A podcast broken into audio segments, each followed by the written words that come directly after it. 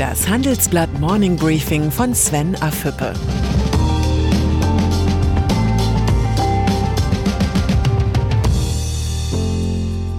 Guten Morgen allerseits. Heute ist Freitag, der 27. März, und das sind heute unsere Themen. Lichtblick. Bosch entwickelt Corona-Schnelltest. Handwerker fürchten massiven Umsatzeinbruch. Bestsellerautor Harari sieht europäische Einheit gefährdet. Im Folgenden hören Sie eine kurze werbliche Einspielung. Danach geht es mit dem Morning Briefing weiter. Dieser Podcast wird präsentiert von Hiscox, dem Versicherer für Freelancer und Unternehmen. Hiscox hält seinen Versicherten den Rücken frei. Denn Hiscox schützt Selbstständige und Unternehmen mit der Berufshaftpflicht vor Schadenersatzforderungen, aber auch vor digitalen Risiken wie Hacking oder Phishing. Alles dazu unter hiscox.de. In Zeiten großer Krisen sind es oft die kleinen Wunder, die Zuversicht verbreiten. Ein solches Wunder ist der Corona-Schnelltest, den das Unternehmen Bosch Healthcare Solutions zusammen mit Randox Laboratories entwickelt hat. Mit dem Schnellverfahren lässt sich die Infektion mit dem Coronavirus in nicht einmal zweieinhalb Stunden nachweisen. Aktuell warten Patienten oft zwei bis drei Tage auf das Ergebnis. Zudem kann mit den neuen Tests eine Infektion früher nachgewiesen werden als mit den bisher verfügbaren Tests. Im Kampf gegen die Epidemie ist Zeit ein entscheidender Faktor. Volkmar Denner. Der Bosch-Chef kann zu Recht stolz auf die medizinische Innovation sein. Infizierte Patienten können schneller identifiziert und isoliert werden, sagte Denner. Der Schnelltest soll die Qualitätsstandards der Weltgesundheitsorganisation erfüllen und ab April in Deutschland erhältlich sein.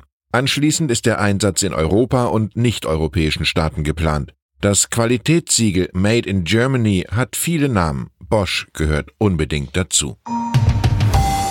Trotz solcher Innovationen wie dem Corona-Schnelltest steht die deutsche Wirtschaft vor einer schweren Belastungsprobe. Die deutsche Exportindustrie leidet, weil sich die Weltwirtschaft fast im Stillstand befindet. Das IFO Stimmungsbarometer für die Exporterwartungen ist von minus 1,1 auf minus 19,8 Punkte eingebrochen. Das ist der stärkste Rückgang seit der Wiedervereinigung und der niedrigste Wert seit Mai 2009. Wie kaum ein anderes Land spürt die Exportnation Deutschland die Schattenseiten der Globalisierung.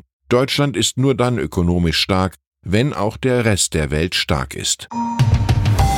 Nicht nur die Exportwirtschaft leidet in diesen Wochen, auch das Handwerk. In einer Umfrage des Zentralverbands ZDH, die dem Handelsblatt exklusiv vorliegt, berichten die 4900 befragten Unternehmen von einem Umsatzminus von durchschnittlich mehr als 50 Prozent. 58 Prozent der Betriebe planen Kurzarbeit. 18 Prozent prüfen die vorübergehende Schließung des eigenen Betriebs. Den deutschen Mittelstand trifft die Corona-Krise mit voller Wucht. Das Rückgrat der Deutschland AG wirkt bedenklich instabil. Nach dem Schnellbeschluss des staatlichen Rettungspakets können viele Unternehmen auf baldige Hilfe hoffen. Die Förderbank KfW rechnet mit einem regelrechten Ansturm auf das bereitgestellte Kreditprogramm. KfW-Chef Günter Bräuning sagte im Handelsblatt-Interview, er rechnet mit bis zu 100.000 Anträgen. Nach seiner Einschätzung könnte die Corona-Krise für die deutsche Wirtschaft schlimmere Folgen haben als die Finanzkrise 2008. Die Corona-Pandemie stellt alles in den Schatten, was wir bislang erlebt haben, prophezeit Bräuning. Hoffentlich liegt der KfW-Chef falsch. Je größer die erwartete Krise, desto ungewöhnlicher die Rettungsmaßnahmen. Neben Hilfskrediten hat der Bundestag den sogenannten Wirtschaftsstabilisierungsfonds kurz WSF beschlossen. Ausgestattet mit bis zu 600 Milliarden Euro soll er Firmen und Konzernen das Überleben sichern, die wegen der Corona-Krise in Schwierigkeiten geraten sind. Das Brisante, der Fonds kann mit bis zu 100 Milliarden Euro direkt bei Firmen einsteigen. Bisher hatten die Verstaatlichungsideen von SPD-Mann Kevin Kühnert keine parlamentarische Mehrheit. In der aktuellen Krise gilt die rote Linie offenbar nicht mehr. Olaf Scholz. Der Bundesfinanzminister weiß um die Kritik an diesem Teil des Rettungspakets. Per Interview ließ der Vizekanzler entsprechend verkünden, der Staat will die Anteile natürlich nicht auf Dauer behalten, sondern in der Krise den Erhalt des Unternehmens sichern. Zudem ist Scholz davon überzeugt, die Unternehmensbeteiligungen teilweise mit Gewinn zu verkaufen. Erinnert sei an dieser Stelle an die Staatsbeteiligung an der Commerzbank in der Finanzkrise. Der Bund hält bis heute Anteile an der Frankfurter Privatbank. Von einem Verkauf der Aktien mit Gewinn ist man weit entfernt. Das Geld der Steuerzahler ist bei Verstaatlichungen alles andere als sicher. Die Corona-Krise ist auch Gegenstand der aktuellen Handelsblatt-Titelgeschichte. Die Pandemie trifft Europa hart. Hohe Schulden, schwaches Wachstum und immense Arbeitslosigkeit belasten, vor allem in den Sorgenländern Italien, Spanien und Griechenland, schwer. Hilfen der EU sind unvermeidlich. Manche Experten fürchten gar eine Rückkehr der Euro-Krise. Jetzt rächt sich, dass etliche Länder die Zeit des billigen Geldes in Europa nicht für grundlegende Reformen genutzt haben. Der Preis des Nichtstuns wird hoch sein. Um die Zukunft Europas sorgt sich auch der renommierte israelische Historiker Yuval Noah Harari. Der Bestsellerautor kritisiert im Interview mit dem Handelsblatt vor allem die fehlende gegenseitige Hilfe innerhalb der Europäischen Union. Gerade jetzt hätte die Europäische Union ihren Nutzen unter Beweis stellen sollen. Wenn sich die Zusammenarbeit und Solidarität in der EU nicht verbessere, verstärke dies die Krise.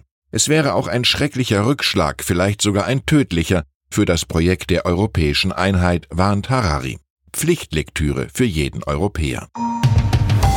Und dann ist da noch Queen Elizabeth II. Trotz Corona-Krise hält die britische Königin weiter ihre wöchentliche Audienz mit Premierminister Boris Johnson, zurzeit jedoch per Telefon. Die königliche Familie veröffentlichte in den sozialen Medien Bilder, die die 93-jährige Monarchin mit einem altmodischen Telefongerät auf Schloss Windsor zeigt.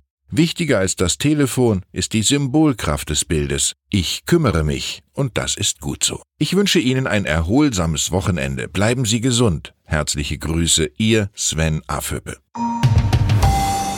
Hören Sie nun noch unsere Highlights der Woche. Unsere Persönlichkeit der Woche ist Bill Ackman. Seine Wette gegen die Börsen bringt dem Hedgefondsmanager Milliarden. Dabei hatte er die Untergangsstimmung selbst geschürt. Die Zahl der Woche ist 337. Die Deutschen nehmen den Corona-Schutz offenbar ernst. Wie das Statistische Bundesamt berichtet, war die Nachfrage nach Seife in der vergangenen Woche 337 Prozent höher als in den vergangenen sechs Monaten. Und das Zitat der Woche kommt von Bundespräsident Frank-Walter Steinmeier. Ich wünsche mir mehr solche Solidarität im europäischen Geist. Steinmeier fordert mehr Solidarität innerhalb der EU in der Corona-Krise.